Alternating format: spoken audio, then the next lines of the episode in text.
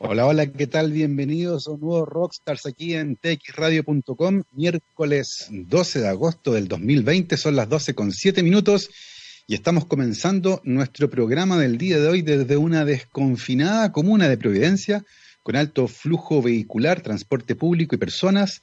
Se acaba de anunciar también el fin del confinamiento a partir del lunes para las comunas de Santiago y Estación Central que avanzan eh, al paso 2 de esta fase de transición.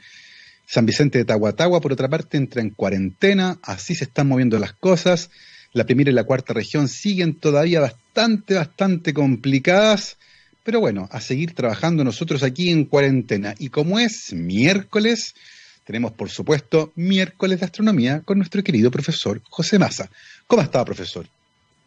Muy bien, pues sigo aquí en mi confinamiento personal, porque yo ya no estoy confinado por la autoridad sanitaria, pero igual salgo muy poquito de mi casa, salgo lo mínimo. Ayer fui con mi mujer a, a, una panadería que queda como a cinco cuadras para mover las piernas un poco, pero estoy más bien encerrado en mi casa. Sí, las piernas a este paso se me iban a atrofiar, así que estoy tratando de caminar un poco alrededor de, de la manzana pero no tengo ninguna actividad presencial, todo lo hago a través. Ya el, eh, mi mejor amigo es el computador porque es al que más le hablo, con el que más comparto, ¿no? Así que ya no lo voy a poder nunca dar de baja, lo voy a tener que mantener ahí como uno mantiene las amistades antiguas. Eh, lo pondré en el estante y de repente le volveré a conversar, porque eh, creo que en estos cinco meses con quien más he conversado lejos es con el computador y la relevancia del router y la conexión a internet, por Dios, que han sido importante en estos días. Oiga, profe, pero con esto, con esto de empezar a salir, e igual no es necesario salir a la calle, uno puede hacerlo del jardín, desde la ventana, uno puede empezar a aprovechar de mirar hacia el cielo y maravillarse con algunas cosas que a simple vista se pueden encontrar por ahí. Y están ocurriendo varias, comentamos algunas la semana pasada, vienen otras más adelante, eh, entonces conversemos de estos eventos que pueden hacer que la gente mire un poquito hacia el cielo, ¿le parece? Claro, sí, de todas maneras. Mira, yo en, este aburrimiento, eh, hace muchos años, yo debo reconocer que soy medio lento para meterme en nuevas tecnologías, pero hace muchos años yo bajé para mi computador un programa que es gratuito, que se llama Stellarium, que si uno lo baja, bueno, yo nunca he leído ninguna instrucción, pero uno lo baja, lo abre y te despliega en toda la pantalla una imagen del cielo. Entonces uno pincha y se puede ir moviendo, se puede, puede mirar hacia el sur, hacia el oeste, hacia el este, uno va moviendo el cielo en la pantalla. Y después lo otro que es interesante es que están ahí las efemérides de todos los planetas y de la luna, y por supuesto del Sol, entonces uno puede ir cambiando la hora, también puede cambiar el lugar. Si no está nublado, uno lo va a ver de todas maneras.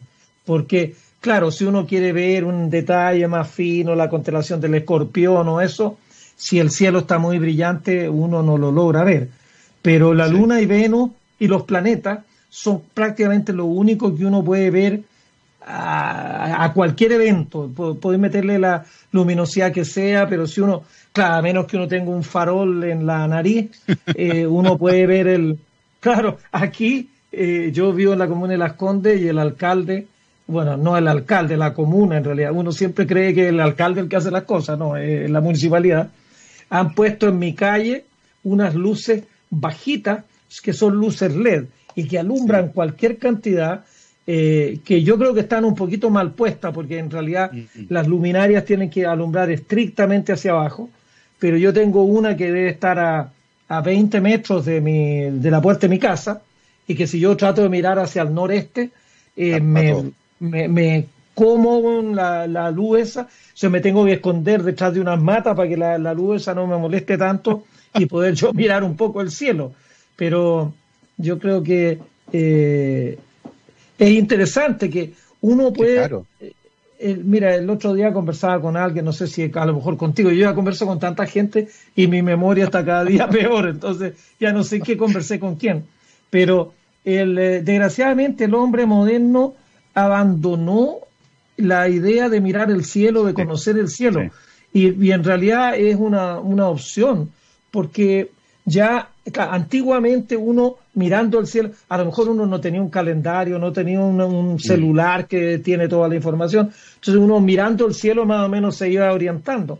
Ahora eh, la gente ya no le interesó más. Eh, mucho, mucho metro, bueno, yo creo que anda todo el mundo en el metro, bueno, y ahí uno no ve nada. Entonces el cielo, el metro mató, ya voy a, voy a poner una queja con el metro, el metro me mató el cielo.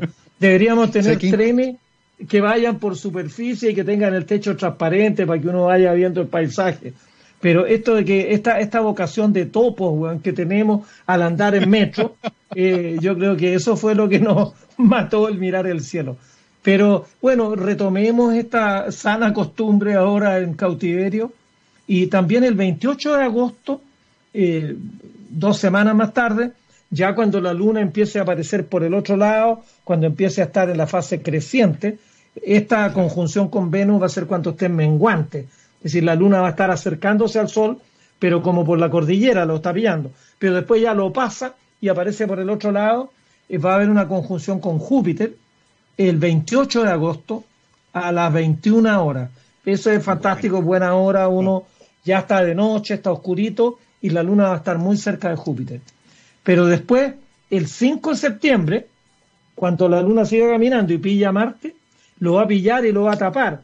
Pero fíjate que esta es la, venganza de los nortinos, es la de la, anterior, que yo, yo incluso me desperté y salí al patio de mi casa y estaba todo nublado, con suerte se veía donde estaba la luna a través de las nubes, a Marte no lo pude ver en absoluto. Esa de la vez anterior la vieron desde Santiago hacia el sur como ocultación. En Santiago, como que la luna le mordió un poquitito la figura a, a Marte. Mm. Pero ya si uno se iba a Talca o a Chillán, eh, la luna ocultaba a Marte. Y si uno se iba a Punta Arena, la, luna le pasaba por el medio. Se, se estaba como un hora y cuarto Marte tapado por la luna. Ahora en este ocultamiento eh, va a pasar al revés. La luna casi oculta a Marte acá en Santiago, pero hacia el norte lo va a ocultar mucho más. Y en La Serena o en Arica, en Arica se van a demorar como una hora en que la luna suelte a Marte por el otro lado. Los del sur van a ver que la luna le pasa tocando a Marte, una conjunción muy cercana, pero no es un ocultamiento. El ocultamiento es más o menos desde Santiago bueno, hasta mientras más al norte mejor. Bueno, no lo hice. Uno puede poner una ciudad en Canadá, o puedo poner aquí en el, en el algo en Canadá. A lo mejor ya por Canadá la luna pasa por el otro lado. Pero en el norte de Chile el, ocultamiento va a ser muy, muy bueno. Así que es entretenido mirar. Y además, los astrónomos aficionados, la gente que tenga un telescopio y que pueda tomar fotografías con un telescopio, es muy bonito tomarle fotos la luna, en ese caso, bueno, siempre cuando hay un ocultamiento, hay un ocultamiento, a menos que sea luna llena, la luna tiene un lado oscuro. No, es oscuro en el sentido que sea misterioso, sino un lado sin luz y el otro lado iluminado, no está toda iluminada. Entonces, cuando, o cuando la tapa o cuando la destapa, el planeta sale por el lado oscuro entonces se ve muy, muy bonito porque se ve el borde de la luna y el planeta va emergiendo. Ya hay una foto re bonita en que va saliendo Saturno y sale como el anillito primero y después sale Saturno entero. Se ve muy bonito. Entonces, los que les guste la astrofotografía, es una oportunidad única de pillar a Marte ocultado por la luna. Es, bien entretenido. Incluso eso. Eh, sí, dime. Una cosa que me quedó dando vuelta que lo que usted decía, eh, que no lo conversó conmigo, por cierto, esto de que ya no miramos al cielo porque no tenemos necesidad, porque andamos con un teléfono, tenemos calendario. Y leí hace un tiempo atrás eh, a un antropólogo que decía que el hombre en la antigüedad tenía muchas más habilidades distintas que hoy en día, porque tenía que saber prender el fuego, cazar, despellejar un animal, coser zapatos, cocinar, orientarse, subir cerro, eh, y que hoy día nos hemos, nos hemos ido especializando, pero lentamente la tecnología se robó todo esto. Y usted decía, ya no necesitamos entender los ciclos de la luna porque la tecnología lo reemplazó. Ya no necesitamos entender el movimiento de los astros en el cielo porque algo más lo reemplazó. Y es muy divertido porque mucha gente que adhiere a creencias de estas bien raras, como por ejemplo que la Tierra es plana, si supiera un poquitito, un poquitito de astronomía, entendería que es imposible que este lugar es plano. Eh, y se relaciona con esto de que vivimos rodeados de tecnología, rodeados de ciencia, pero poca gente entiende cómo funciona. Y por eso es tan importante reconectarse con esto, verlo, maravillarse y al mismo tiempo tratar de entenderlo, porque ciertamente cuando uno presencia este tipo de espectáculo, emergen preguntas interesantes que le permiten a las personas entender un poquito mejor el cielo. Y usted nos dijo, hay herramientas como Stellarium que nos dicen para dónde mirar. Pero ya cuando uno quiere aprender un poquitito a qué se deben los fenómenos que están viendo, ¿hacia dónde podría dirigirse, por ejemplo, uno? Ah, bueno, ahí ya tenés que meterte en, eh, en, algún libro, en algo que te vaya indicando. Esto en realidad es como hacer turismo. Si uno va a Europa, eh, yo he tenido la suerte por lo menos de estar en España muchas veces, claro, uno va haciendo turismo y encuentra un estatua y no sé qué serán ese tipo y abajo ponen, este fue, no sé, eh, Francisco, no sé cuánto. Y uno no tiene idea, uno está haciendo turismo, ve algunas cosas que tienen algún valor histórico, en las estatuas, en el nombre de una plaza. Pero, claro, mirar el cielo es equivalente a hacer turismo.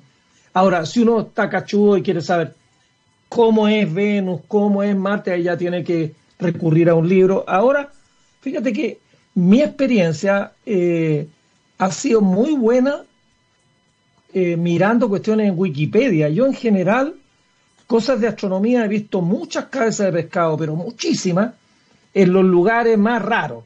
Eh, pero en Wikipedia, si uno pone Júpiter en Wikipedia, te sale un, párrafo bastante grande, varias páginas y te van explicando en qué consiste. Y en general, eh, aparentemente, yo no sé muy bien cómo funciona Wikipedia, porque no tiene un como eh, una censura muy fuerte. Uno mismo puede agregar cosas a Wikipedia, pero si uno pone algo, parece que hay, no sé cómo decirlo para que no suene feo, pero en las redes sociales hay una, una manera, eh, no sé, eh, hay mucha gente que se mete a las redes sociales en lugar de pegarle a algo, como los japoneses que tienen una cuestión en que van y destruyen televisores y descargan la adrenalina, toda la rabia que tienen acumulada de la semana entera contra el jefe, van y rompen todo lo que... Y después salen como bien fríos y bien tranquilos. Acá parece que usan eh, las redes sociales para ese mismo propósito. Sin embargo, en Wikipedia, yo no sé, a lo mejor tienen algún tipo de censura y si uno empieza a editar una, un, párrafo de, de, algún personaje. Si uno se pusiera a editar el personaje de, no sé, pues de Bernardo Higgins y decir este gallo fue un tal por cual y uno eh, lo llena de garabato, a lo mejor rápidamente llega alguien y borra lo que uno puso. Pero en general yo diría que la comunidad de, de Wikipedia es una comunidad bastante respetuosa del conocimiento colectivo que está puesto ahí, porque a todo el mundo nos sirve de repente, no sé, yo consulto cuestiones que están lejos de mi especialidad y, es la primera fuente. Y como cada vez que he consultado cuestiones de astronomía, que es en el lugar donde yo puedo juzgar si eso está bien o está mal, eh, nunca me he encontrado con una cabeza de pescado. Entonces, eh, tengo cierta fe de que si yo miro, no sé, pues si pongo ahí COVID-19, eh, no lo he puesto, pero si lo pongo ahí, pues ya estoy saturado ya. yo quiero que se vaya esto, sobre todo para que dejen de hablar. Porque estoy, pero absolutamente hasta, la coronilla. Claro, si el virus sigue, con que dejaran de hablar, ya por lo menos sería un tremendo alivio. Claro. Pero no, es como otras noticias que los medios en realidad este ansia desesperada de los medios de buscar el rating, buscar el rating. Entonces nosotros deberíamos estar hablando ahora del caso de Ámbar, ¿no? Porque eso es lo que están hablando todos los medios. Entonces aparece algo, eso es lo que te va a dar más rating. Entonces no hablemos hoy día de, lo que solemos. Bueno, yo, yo creo que es un poquito absurdo. Fíjate que eso me lleva a mí también a una reflexión de que Chile entre el rating y todo lo demás, se ha transformado en una sociedad muy intolerante, muy intolerante. Si nosotros hoy día nos ponemos a hablar de los valses de Strauss, más de algunos dicen, ¿y qué hacen esos desubicados hablando? Pero ¿y por qué no? Si podríamos hablar de lo que fuera. Y la gente que no le guste con que mire otra cosa bastizora. Pero como que hay una angustia de que si yo estoy hablando de esto, todos tienen que hablar de esto y el que no habla es un... Bueno, en inglés hay un dicho que yo lo encuentro brutal, que en castellano no me suena. Desgraciadamente yo critico mucho a los ciúticos que meten cuestiones en inglés, pero hay algunas cosas que suenan, me suenan más bonitas en inglés, que es el dicho ese de que ah, hay dos maneras, mi manera y la manera equivocada. Eso en inglés suena choro. My way and the wrong way. Esas son las dos vías que hay. Y parece que en Chile esa cuestión se internalizó y todo el mundo tiene una, una vía que es distinta, pero insiste que esa es la única que es correcta. Mm. Pero bueno, mira, yo creo que volviendo al, tema este, yo creo que el hombre ha ido perdiendo la capacidad de observar, de observar la naturaleza, de mirar un atardecer, de darse cuenta de repente que está medio raro, eh, que está un poquito extraño, que no es así como está el cielo habitualmente. Pero para eso uno tiene que tener la, costumbre de estarlo mirando siempre, de estar mirando las flores, de estar mirando la cordillera, en esta época del año, disfrutar la nieve que uno ve, el privilegio que tenemos acá en Santiago de tener este telón de fondo maravilloso, que es la cordillera, mirarlo, comparar, si nosotros lo estuviéramos mirando siempre, hay algunos glaciares que uno ve desde acá, que uno alcanza a ver el Cerro del Plomo, que está muy alto, mm. claro, el San Ramón y el, y el provincia son bajos y en el verano se va toda la nieve. Pero en el plomo incluso uno ve glaciares. Ahora, están más chicos que hace 20 años, no sé porque yo no lo he mirado habitualmente. Pero si uno lo hubiera estado mirando siempre, uno podría decir, ah, oye, mira esto. Entonces, esa, esa parte como más reflexiva de mirar. Ah, bueno, en el campo uno mira los animales, los animales van para allá los animales son muy de rutina y cuando los animales cambian la rutina es porque hay algo que es distinto.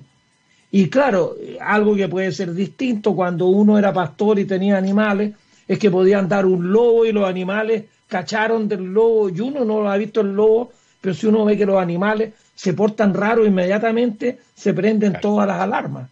Entonces, uno necesitaba esas capacidades de ir mirando los signos de la naturaleza, los pájaros, y, eso es una cuestión que por lo menos a mí me alegra el espíritu.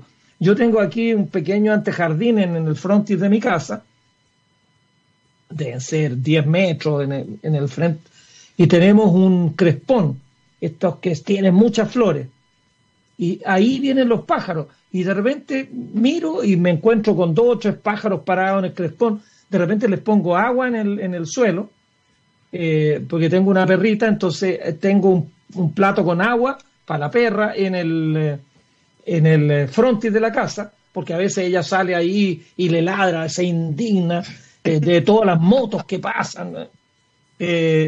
bueno, muy divertida. Entonces, cuando ladra y ladra, entonces le da sed y le pongo agua.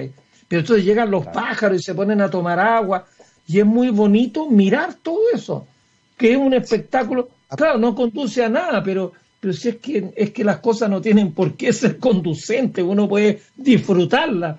Y, la naturaleza le ofrece. Mira, nosotros almorzamos aquí con mi mujer y mi hijo, eh, más o menos siempre a la misma hora, como un cuarto para las dos a las dos, y, por la ventana que da hacia el frontis de la casa, vemos un, un, eh, un matorral y ahí se para una loica y todos los días llega a la misma hora la loica. Entonces estamos esperando que aparezca la loica para mirar la loica con su pechuga colorada. Siempre anda por ahí un pajarraco más grande que un zorzal que tiene las patas amarillas. Entonces ya casi le tenemos nombre a los, a los pájaros que nos vienen a ver, nos vienen a mirar cuando estamos almorzando. Entonces, no sé, esas cosas que, que a uno le van como abriendo más sentido y tienes razón que uno, mira, el, ojo tiene una capacidad extraordinaria para ver cuestiones que están en movimiento. Es decir, si yo miro y miro y me distraigo, estoy mirando pero no veo nada. Pero si, si, si, una araña, si un punto negro que yo veo en la pared se empieza a mover, inmediatamente el ojo cacha cuando una araña en reposo, si la araña juega al 1, 2, 3 momia, uno no la ve. Pues, ah, bueno, un, punto negro en la pared. Pero se mueve. y el ojo inmediatamente reacciona. Y eso entiendo que es de la época antigua en que uno tenía que tener métodos mínimos de defensa. El hombre, la única gracia que tuvo siempre es que podía correr rápido, podía salir arrancando. En general, el hombre no era el que veía a uno de sus depredadores y lo mataba, no. Uno veía a alguien o, una serpiente que se te pudiera meter ahí en tu eh, en la caverna, eh, bueno, más vale que la viera si se movía. Y por eso es que esas cuestiones, muchos de estos se mueven muy sigilosamente, sin hacer ruido para que no lo cachen. Y bueno, y mimetismo también entiendo yo que también tiene, tiene esas mismas capacidades. De repente hay algunas, algunos bichos, las mismas serpientes, esas serpientes que son como la, la coralito, creo que son de colores distintos, pero de repente están en un árbol y se camuflan completamente. Completamente. Uno mira y no ve nada, y de repente ahí uno ve que algo se mueve y ya sabe que esa cuestión no era una rama, weón, era una serpiente. Pero mirar el cielo nos puede ayudar a recuperar parte de estas capacidades perdidas. Así que Exactamente. Esta reconexión con la naturaleza, con mirar y maravillarse de lo que está ocurriendo ahí arriba. Vamos, vamos a seguir conversando sobre esto y otros temas tan interesantes. Después de esta pausa musical, vamos a ir a escuchar a Travis. Esto se llama Side. Vamos y volvemos. Estamos de vuelta aquí en Rockstars de txradio.com, científicamente rockera. Son las 12.36 del miércoles 12 de agosto. En tiempos de pandemia, los establecimientos educacionales han tenido que adaptarse rápidamente a las clases a distancia, teniendo en muchos casos que desarrollar nuevas habilidades. Y, en efecto educativo, en unión con Core Skills y usando su experiencia de 15 años, crearon Aula del Futuro, que es un completo programa de apoyo que incluye tecnología especializada, servicios adecuados y seminarios en línea para capacitarlos en estas nuevas habilidades y apoyarlos en sus necesidades más urgentes, las que muy probablemente tendrán que usar por el resto del año académico. Para más información visiten www.efectoeducativo.cl, los encuentran también en Facebook y como arroba efecto educativo en Twitter e Instagram. Y como es miércoles, estamos hablando de astronomía y otras cosas más con el profesor José Massa. Estamos hablando antes de mirar al cielo, de entender estos fenómenos. Hablamos de algunos fenómenos de conjunción, ocultamiento, como el 15 de agosto, 28 de agosto, el 5 de septiembre, Marte con la Luna. Y una cosa que es bien interesante, profesor, porque antiguamente, junto con mirar estos fenómenos, muchas veces venía una interpretación. Esto significa algo. Y muchas decisiones importantes se tomaban a partir de cosas que ocurrían en el cielo que no tenían ninguna relación con nuestra vida, pero no, nos encanta interpretar, somos egocéntricos. Todo lo que pasa tiene que ver con nosotros y se tomaron decisiones importantes con respecto a lo que ocurría en el cielo, ¿no es así? Claro. Bueno, eh, además es muy curioso porque las palabras van creando como realidades. Claro.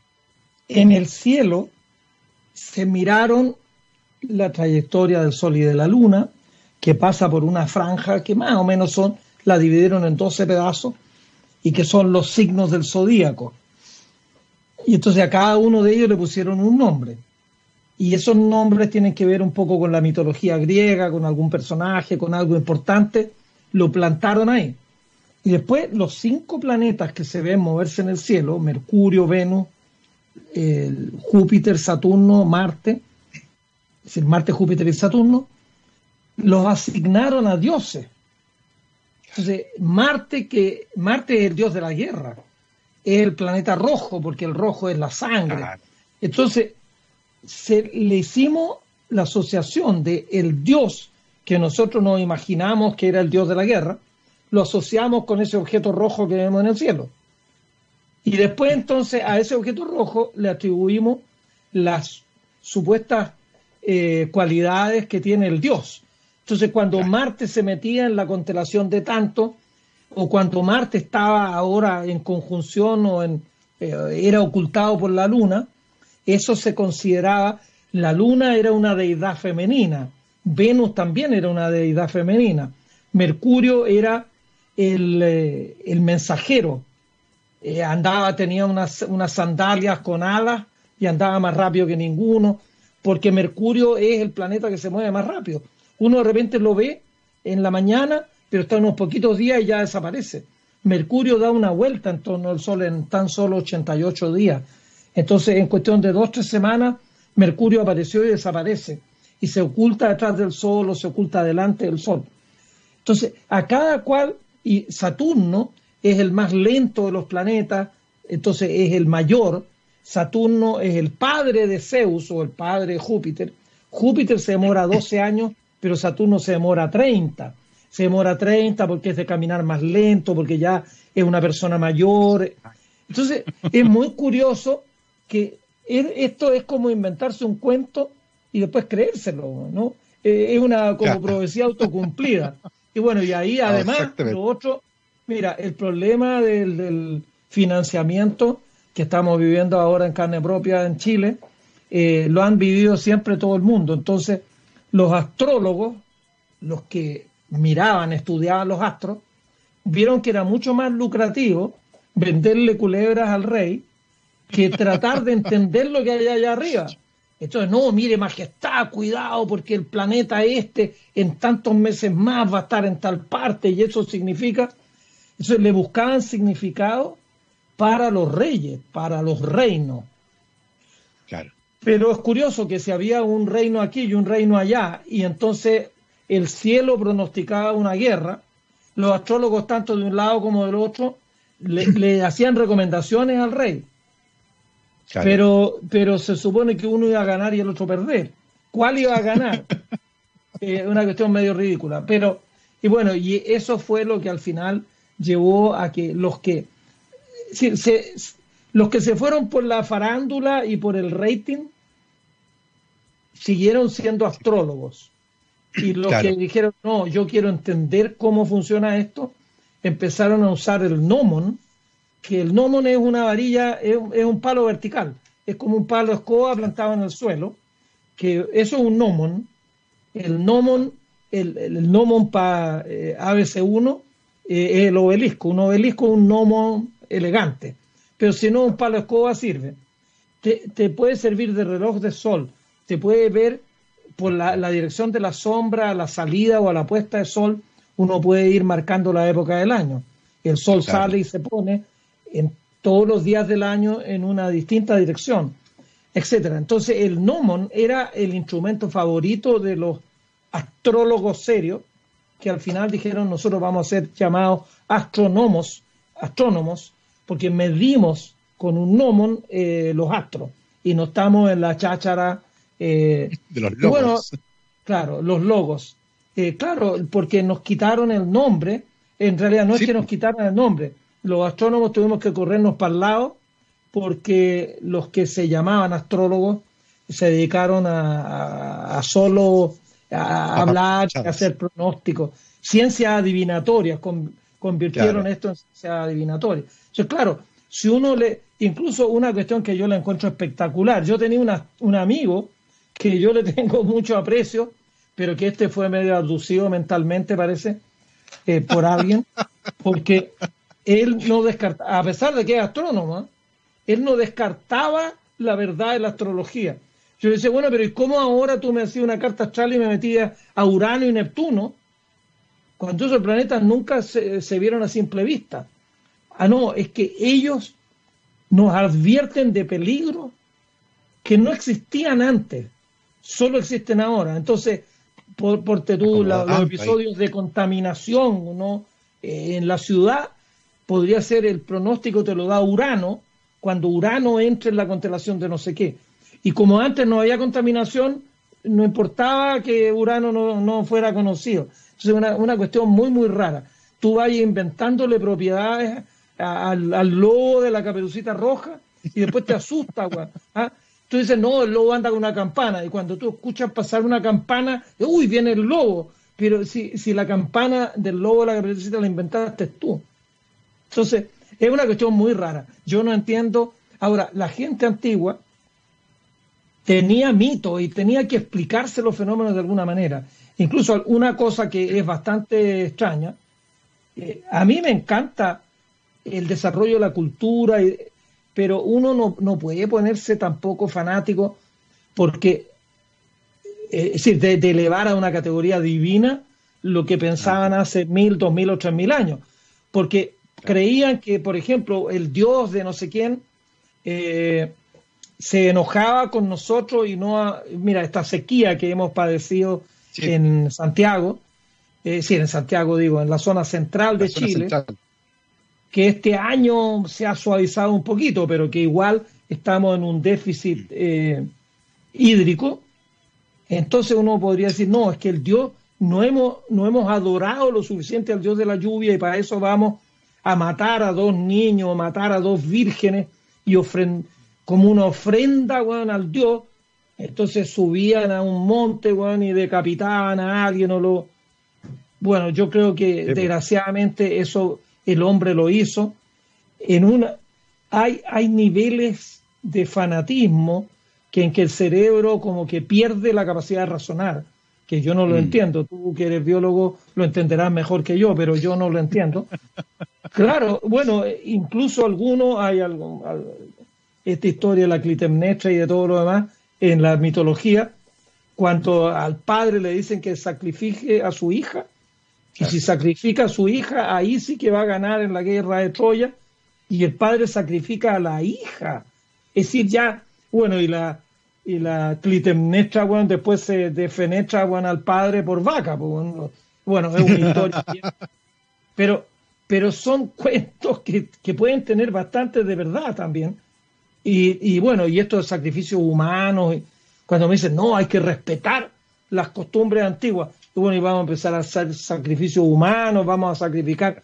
Bueno, mira, mira este idiota, que afortunadamente está muerto, de, que mató vivo a un niño, el, el Antares de la Luz, creo que se llamaba, el, el, el, descentrado. Que tenía una secta. Que tenía una secta. Y el tipo, un, un, una guagua que era hijo de él, decidió que esa guagua era demoníaca y la quemaron viva la guagua. Una cuestión, pero que a, mí me da, me, se me revuelve el estómago de solo pensar lo que estos malditos hicieron. Y no sé incluso qué pasó con la mamá de la guagua porque estaba desaparecida. es decir, la habían condenado y parece que no, nunca ha sido a vida. Y como ya esto pasó de moda, entonces no parece que no le va a salir ni por curar. Y la mamá de la guagua que parió la guagua se la pasó a Antares para que la matara. Una cosa insólita. Pero el hombre ha, hecho muchas barbaridades. Sí. Pero mira, ¿Y en este caso? te quería comentar una cuestión que recién, antes de, antes de, cuando ya me estaba preparando para conectarnos, eh, estuve leyendo una cosa que sale en el mostrador, una noticia que a ver si la encontrara yo sería mejor, para no decirla de memoria, pero la digo de memoria. Multaron a cuatro empresas, a la minera La Escondida, a Totus en Calama, a eh, eh, Jumbo en La Serena y una empresa que tiene, que se llama Toronto, no sé cuántito, que tiene, parece, unas canchas de deporte, por infringir las leyes sobre la iluminación del cielo. Mire qué interesante. En toda la zona norte, aplicado a La Serena, a Antofagasta, a Calama, hay una ley de iluminación que prohíbe que las luminarias vayan más allá de un cierto nivel y ciertamente prohíbe que haya luz que no esté dirigida estrictamente hacia el suelo. Hay muchas luminarias, muchas luminarias que dirigen la luz hacia el suelo y un poquito más. Claro, las bolas son isotrópicas, eso realmente es la estupidez más grande. La estupidez más grande. Una bola, la única lógica sería ponerle como un sombrerito chino, que el sombrerito chino sea como un espejo, de modo que redirija toda la luz que iba para arriba y la redirija al suelo. ¿Para qué una bola? Los arquitectos pueden ser pero mira, yo, yo de los arquitectos tengo dos quejas en general. bueno, por pero por decirlo en, en, buena, por una parte, que, que no, tienen, no tienen criterio para la iluminación. Claro, la contaminación lumínica de las ciudades de Coquimbo y La Serena afectan a Tololo, afectan a Pachón, donde hay un telescopio de 8 metros. Entonces ese cielo es demasiado lindo para estarlo contaminando con luces estúpidamente. Pero además hay algunos que ponen faroles muchas veces para proteger una cosa en la noche, ponen faroles alrededor de un edificio y que son luminarias que alumbran para adelante. Es decir, que tiran la mitad de la luz hacia abajo y la mitad de la luz hacia arriba. Eso realmente es un idiotez. Uno puede poner lo mismo, pero alumbrando hacia abajo. Y, aparte, aparte del, del, del, daño que le hacen a la astronomía profesional, Chile es el mejor país del mundo para hacer observaciones astronómicas. Y tenemos el Cerro Tololo, Paranal, eh, eh, al lado de Tololo, perdón, está Pachón, más, más al norte está Cerro La Silla, está Las Campanas, Paranal, que contienen unos telescopios extraordinarios, pero necesitamos preservar la oscuridad nocturna de todos esos lugares. Y ahora sale esta noticia que multaron a cuatro empresas por una falta leve, es decir, que arriesgan una clase de ética para que lean eh, la, la, norma. Y claro, no, no vamos a, a, pedir más. Pero en todo caso es interesante que hay una, la, eh, la, el medio, la, no sé cuál, la organización que controla el medio ambiente, están controlando, hay una oficina de, de, los cielos oscuros que procura soplarle al que tiene que controlar. El que tiene que controlar eh, siempre en Chile es un poco ciego, pero hay los observatorios se han juntado y tienen una oficina que trata de hacer que se cumpla la norma y en este caso le pusieron una multa a cuatro empresas porque no están, porque las luminarias externas hay que certificarlas en un laboratorio y si uno no las certifica entonces uno comete una falta. Pero además, en algunos de estos, en las canchas estas de, deportivas en La Serena, eh, aparentemente las luminarias estaban alumbrando más allá del, de la línea del horizonte. Entonces, claro, si alguien quiere jugar tenis de noche, está bien, pues alumbre en la cancha, pero si tiran luz para arriba, esa luz llega a iluminar un poquitito el cielo de Tololo o de Pachón, y eso no produce ni una utilidad al que la usa, y sin embargo produce un daño en el observatorio. Y lo otro que los arquitectos, y, esto no tiene nada que ver con astronomía, pero aquí estamos conversando eh, temas varios, es la contaminación acústica. Fíjate que en general a mí me parece que los arquitectos o no tienen cursos de acústica en la escuela de arquitectura o no tienen ningún criterio, pero yo he estado en varios lugares, y no me refiero tan solo en Chile, sino en España y en otros lados, donde tú entras al lugar, por ejemplo, yo recuerdo muy nítidamente mi madre, eh, que ya está medio sordeca, yo, yo estoy medio sordeque, pero pero mi madre está mucho peor y ella usa audífonos. Y entonces cuando ella vivía en, Tarragona, íbamos a un sitio, el Wok, que es un sitio que es comida, no sé, como oriental, y es, es muy bonito, pero está frente al mar, es lindo, pero tiene puras paredes de cristal, tiene un techo un poquitito bajo y un suelo que es como de mármol. El nivel de ruido allá adentro es enorme porque hay 50 personas y tú escuchas a todo. entonces mi madre me decía, con los audífonos se le amplificaba el ruido de todo y se tenía que sacar el audífono. Pero me decía, me vuelve loca el ruido de esta cuestión. Y como uno está en un ambiente muy ruidoso, la única manera de comunicarse es hablar más fuerte. Entonces, pucha, si uno tiene paredes muy duras, una vez en, en, eh, en Barcelona mismo, fuimos con mi cuñado a un restaurante y que yo quedé sorprendido. Por primera vez los españoles son re gritones. Pero, pero no había, bueno, resulta que entre las mesas había unas tremendas plantas, plantas grandes, plantas que tenían, eh, bueno, tenían un macetero eh, como de medio metro de altura y de ahí la planta se elevaba hasta el metro y medio, dos metros. Si tú llenas de plantas entre medio de la mesa, las plantas absorben el sonido. Y fíjate que una vez en Francia fui a un restaurante con un amigo que nos llevó, él, él era el experto, fuimos mi mujer, él y yo, y está bien, los franceses son muy prudentes, hablan despacito, pero en el restaurante estaba lleno y no se escuchaba nada, era una cuestión asombrosa. Entonces yo dije, esto, aquí tiene que haber gato encerrado, esto no puede ser real, porque la gente estaba hablando. Pero resulta que yo toqué las paredes, la, pared del, yo estaba sentado al lado de la pared, la pared era de papel mural, pero tú apretabas y se hundía como un centímetro. Y se hundía, era blando. Yo no sé si tenía como distintas capas de cartón o algo, y después un papel mural, pero tú lo tocabas y era blando.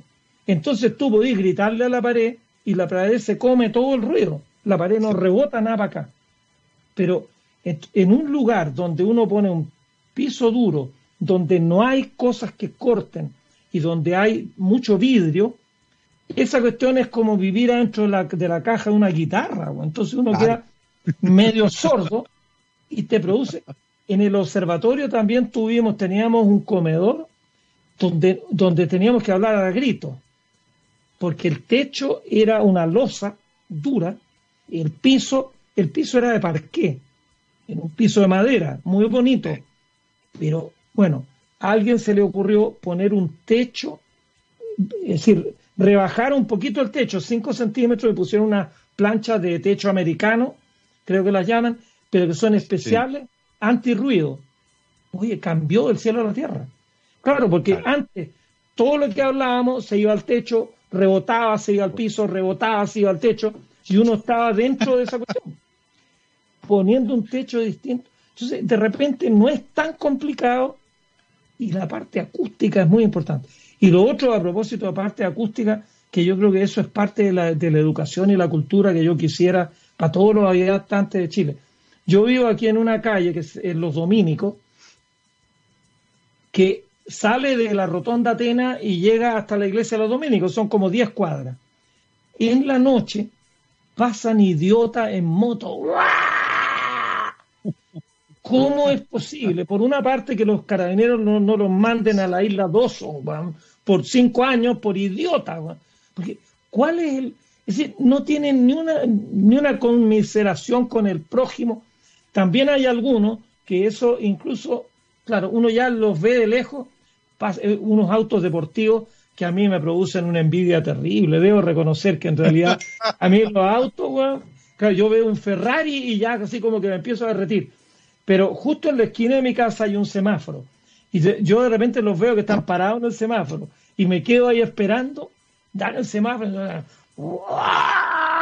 y 100 decibeles o el acelerar para justificar los 150 millones que el idiota gastó en comprarse el Ferrari, pero no se dan cuenta que hay gente que está tranquila en las casas, de repente son las 5 de la mañana y pasa uno de estos eh, a toda máquina. Eh, realmente yo lo encuentro, pero de una falta de solidaridad con el prójimo. Ándate, ándate a las vizcachas, ándate a algún lado a correr tu auto. Pero si andáis en la ciudad, no te das cuenta que molesta. Y bueno, los de las motos lo mismo. Hay, desgraciadamente, bueno, no sé si desgraciadamente, eh, los Ferrari eh, no, son tan abundantes. Hay mucho más motos. Y las motos también, esas motos medios para andar en la yo una vez fui a, una playa, en Playa Blanca, y habían unas dunas preciosos, nos levantábamos, tomábamos desayuno tranquilo, y de repente aparecieron unos idiotas eh, en una moto subiendo las dunas. Y entonces uno estaba ahí tranquilo mirando los pajaritos, los, los, tipos subiendo las dunas. No, realmente yo, yo creo que eh, debería haber un ramo un ramo en enseñanza para tratar de, de, que la gente tome conciencia que si uno se pone a gritar, si uno se pone a gritar en un lugar, eh, eh, bueno, los gritos de uno, cuando, cuando uno está en un, en un mall, claro, yo tengo ahora un nieto que es bien inquieto y yo creo que hasta yo gritaría si es que se me arranca y, lo veo que está como muy lejos de mí. Pero a veces en forma tan innecesaria, en un, en un lugar concurrido, alguien se pone a hablarle a grito a una persona que está por allá lejos. Bueno, camina para allá, pero no le grite, porque con el gritar molesta a todos los demás. Pero bueno, la contaminación lumínica y la contaminación acústica, yo creo que son, hacen la vida más agradable. Entonces, ¿por qué no hacer un pequeño esfuerzo por hacer la vida más? O yo tengo aquí enfrente un vecino que llegaba tocando la bocina y bocineaba, bien bocineado para que saliera el empleado a abrirle el portón. ¿Por qué no se baja el auto y él abre el portón y entra el auto? Pero ya a una cierta hora, como a las siete y media, escuchábamos ta, ta, ta, ta, ta, ta, bocinazo, porque el caballero se quedaba en el auto tocaba la bocina para que le abrieran el portón. No, torpe. Entonces, son, son eh, no sé, es como una prepotencia, es como eh, yo, eh, yo soy autoridad, soy más autoridad que tú, eso, pero de eso por suerte no tenemos que hablar. Pero esas prepotencias, esas sacas de pecho, ¿para qué? No, si vivamos todos tranquilos y armónicamente y sonriamos, pero no nos echemos la bronca bocineando. Tocar la bocina está prohibido, salvo que hay una situación que lo amerita. antes, antes eran, la bocina era para estarla tocando, pero entiendo yo que la norma dice que la bocina no se puede tocar porque sí. Exacto. Exactamente. y la está en el semáforo, pasa un centésimo de segundo de que está la luz verde y el de atrás ya te toca la bocina para que avance. Eh, eh, esas cosas están prohibidas y es mala educación. mira, en Estados Unidos, en un pueblo chico, era precioso porque mi hija me lo decía, uno de repente estaba paveando y pasaban 30 segundos y tú no movías el auto y nadie te tocaba la bocina, porque tú consideraban que tú estabas en otra. Porque tocar la bocina es, pero, pero la cuestión acústica y la contaminación lumínica, también. Para un civil cualquiera queremos mirar estas cosas. Mira, el 14 de septiembre, esta no te la había dicho, hay de nuevo una conjunción de la luna con Venus. Así que Venus o lo agarramos el 15 de agosto o el 14 de septiembre, y el 28 de agosto esta conjunción de Júpiter, y el 5 de septiembre la, el ocultamiento de Marte por la Luna. Así que ahí están las fechas para que miremos arriba y aprovechemos que todavía se puede ver algo de cielo y es muy bueno que estén fiscalizando. En la una con dos minutos se nos pasó la hora aquí en rockstarsdtxradio.com, científicamente rockera. Le damos las gracias, como siempre, profesor José Massa. Muchas gracias por la conversación tan entretenida y muy variada, por supuesto. Así que muchas gracias, profesor. Chao, Gabriel. Chao. Yo me despido, los dejo acá, los dejo con el All You Need Is Rock aquí en TX Radio, científicamente rockera. Y el día de hoy es el turno de King. Y comenzamos con Atlantic. Nosotros nos vemos mañana. Que estén muy bien. Chao, chao.